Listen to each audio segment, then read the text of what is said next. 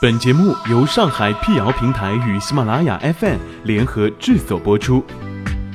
让信息对称传播，让谣言止于透明。欢迎来到谣言侦探社，我是侦探猫皮尔摩斯，当然你也可以叫我皮仔。在今天的辟谣开始之前呢，欢迎关注我们的微信公众号，请搜索“上海网络辟谣”并认准加 V 标志皮仔在等你哦。近日，网传一段香蕉在乳白色液体当中浸泡的视频。视频所拍摄的香蕉种植基地内，有工人将一串串刚摘下来的香蕉进入一缸乳白色的液体当中，随后生产线下游的工人从乳白色液体当中将香蕉取出，再进行打包和装箱。视频配文有文字称。这一种白色液体是福尔马林，福尔马林是甲醛溶液的俗称，有毒性，并且会致癌。视频当中香蕉浸入的白色液体真的是甲醛吗？五月十五日，公益性组织中国食品辟谣联盟发布微博文章，对上述网传视频进行辟谣。文章称，视频中的乳白色液体并非甲醛，而是一种主要成分名为咪酰胺的低毒杀菌剂。这种杀菌剂的特点是降解速度较快，在国家农业部和国家卫生部制定的相关规定当中，咪酰胺是允许在香蕉保鲜当中使用的，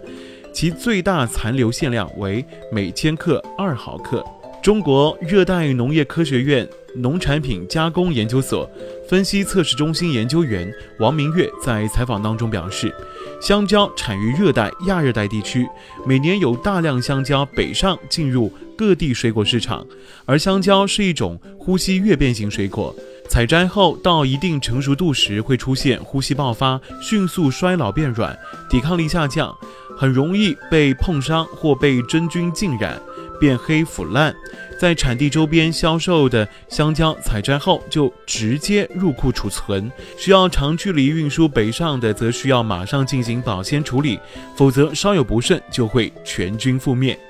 视频当中所展现的其实就是使用咪酰胺低毒杀菌剂进行保鲜的过程。